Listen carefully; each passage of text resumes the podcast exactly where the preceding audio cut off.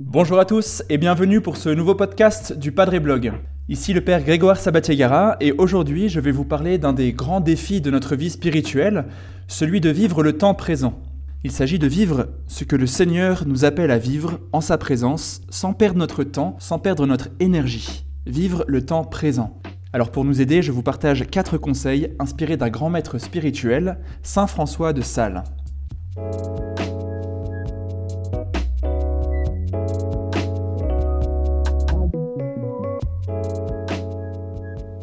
Un des problèmes de la vie spirituelle, c'est en effet qu'on a tendance à fuir le temps présent. On a tendance à fuir le temps présent. Quand on est adolescent, on rêve du jour où on sera enfin indépendant de ses parents. Quand on est étudiant, on rêve d'avoir un métier super et de nous marier pour enfin pouvoir nous accomplir, pour enfin réaliser notre vie. Quand on est jeune parent, on rêve du moment où les enfants seront un peu plus grands pour souffler un petit peu, et ainsi de suite. Ce problème, il n'est pas nouveau. Le philosophe Blaise Pascal décrivait déjà cette attitude de ceux qui sont en permanence projetés vers le futur. Certains se reconnaîtront peut-être. Il dit Nous ne vivons jamais, mais nous espérons de vivre. Et nous disposant toujours à être heureux, il est inévitable que nous ne le soyons jamais. Nous ne vivons jamais, mais nous espérons de vivre, et nous disposant toujours à être heureux, il est inévitable que nous ne le soyons jamais. Alors dans notre vie spirituelle, il y a un peu le même mécanisme de fuite du présent, de fuite du réel. On garde parfois en tête les exploits de la vie de tel ou tel saint qu'on aime bien, et on se dit qu'un jour, un jour, les conditions seront enfin réunies pour mieux prier, les conditions seront enfin réunies pour être plus charitables, pour enfin se recentrer sur l'essentiel, pour enfin devenir saint. Mais le problème, avec cette projection permanente vers un ailleurs qui n'existe pas en réalité, c'est qu'on ne laisse pas le regard de Dieu se poser sur nous, ici et maintenant, là où on en est. On attend désespérément une sorte d'événement providentiel qui viendrait accomplir notre vie, qui viendrait nous sortir de notre vie en fait. Et on passe à côté de la providence de Dieu qui guide déjà notre vie, qui est déjà présente. Pour nous aider à vivre ce temps présent, je vais vous donner maintenant quatre conseils que je tire de Saint François de Sales. Son enseignement, il est très réaliste, c'est ce que j'apprécie chez lui, et il nous apprend à vivre la sainteté quel que soit notre état de vie. Alors quelques éléments euh, pour commencer sur sa vie. François de Sales est né en 1567 en Savoie, et après des études de droit, il euh, devient prêtre à 26 ans, puis il devient évêque du diocèse de Genève, mais dont le siège est en fait déplacé à Annecy à cause du schisme protestant.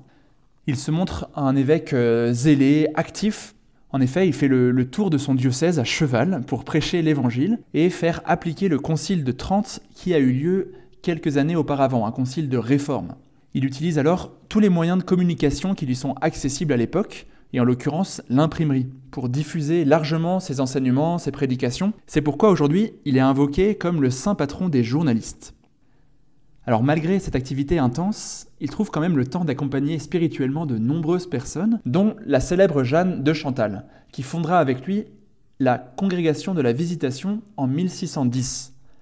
Quelques années plus tard, en 1622, François de Sales meurt à Lyon et il sera canonisé en 1665, puis proclamé docteur de l'Église en 1877. Pour François de Sales, une des clés du progrès spirituel est dans la capacité à vivre au présent. Je vous l'ai dit, vivre au présent, c'est-à-dire sans se projeter dans une autre vie que la nôtre, dans un ailleurs inexistant. Voici ce qu'il écrit à Jeanne de Chantal.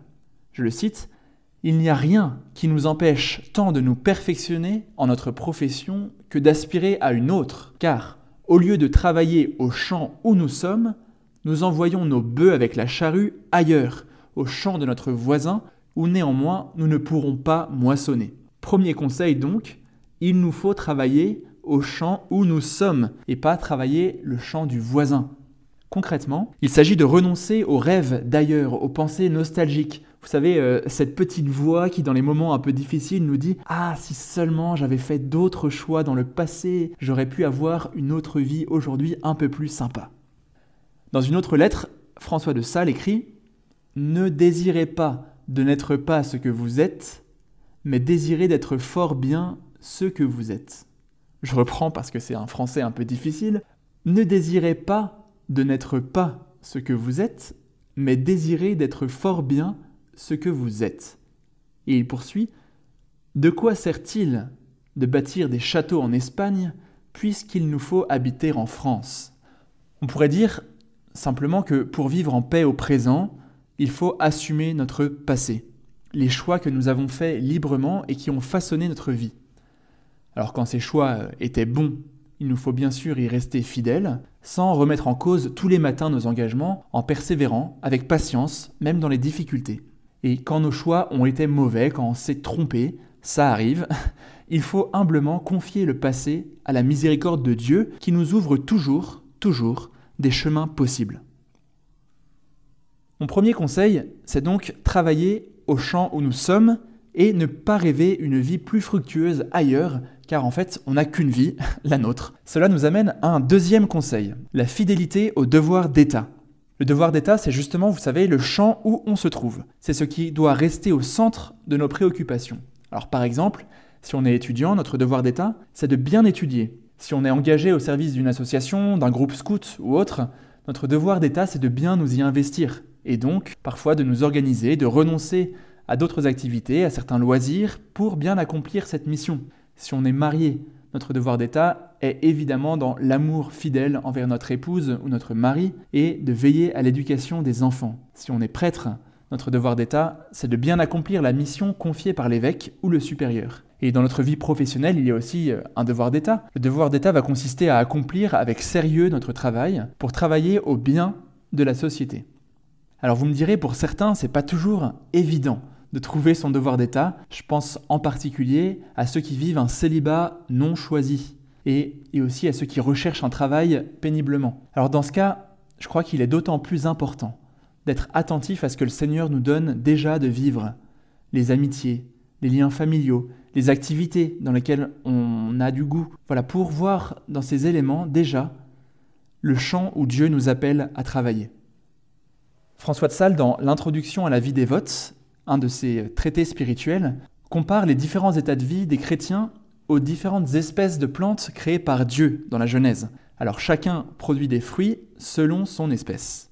Et Saint François de Sales écrit Ainsi Dieu commande aux chrétiens, qui sont les plantes vivantes de son Église, qu'ils produisent des fruits de dévotion, c'est-à-dire dans son langage des fruits de sainteté, chacun selon sa qualité et sa vocation. La dévotion, donc la sainteté, doit être différemment exercée par le gentilhomme, par l'artisan, par le valet, par le prince, par la veuve, par la fille, par la mariée, etc. Et non seulement cela, mais il faut accommoder la pratique de la dévotion aux forces, aux affaires et aux devoirs de chacun.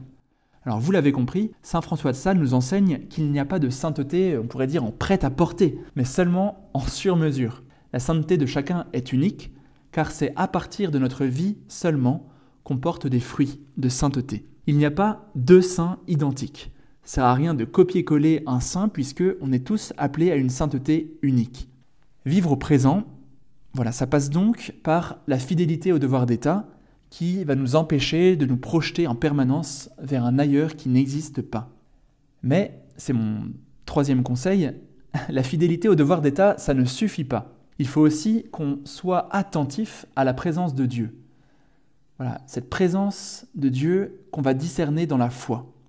C'est donc mon troisième conseil. Dans un petit livre qui s'appelle L'abandon à la providence divine, le jésuite Jean-Pierre de Caussade a une magnifique expression que je vous partage sur cette attention à Dieu dans le moment présent. Jean-Pierre de Caussade parle du sacrement du moment présent. Le sacrement du moment présent. Alors vous me direz, ça ne fait pas partie des sept sacrements, on est d'accord. Mais comme le sacrement, c'est un signe visible concret qui nous transmet une réalité spirituelle invisible qu'on appelle la grâce, eh bien le moment présent, lui aussi, est une sorte de sacrement car il s'agit d'une réalité visible concrète, le moment que nous sommes en train de vivre, à travers laquelle la présence de Dieu va nous être donnée. La plupart du temps, en fait, nous n'y sommes pas tellement attentifs à cette présence de Dieu. On peut penser à Marie et Joseph qui à Bethléem, voilà, voyaient la présence de Dieu dans un nourrisson couché dans une mangeoire, dans une étable. Et nous aussi, il nous faut voir la présence de Dieu dans chaque activité que nous faisons, dans chaque rencontre que nous vivons.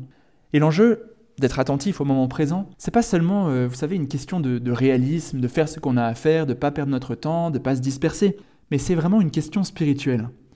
L'enjeu spirituel, c'est de, vivre sous le regard de Dieu, en sa présence. Cela nous ramène en fait à qui est Dieu, quelle est l'identité de Dieu?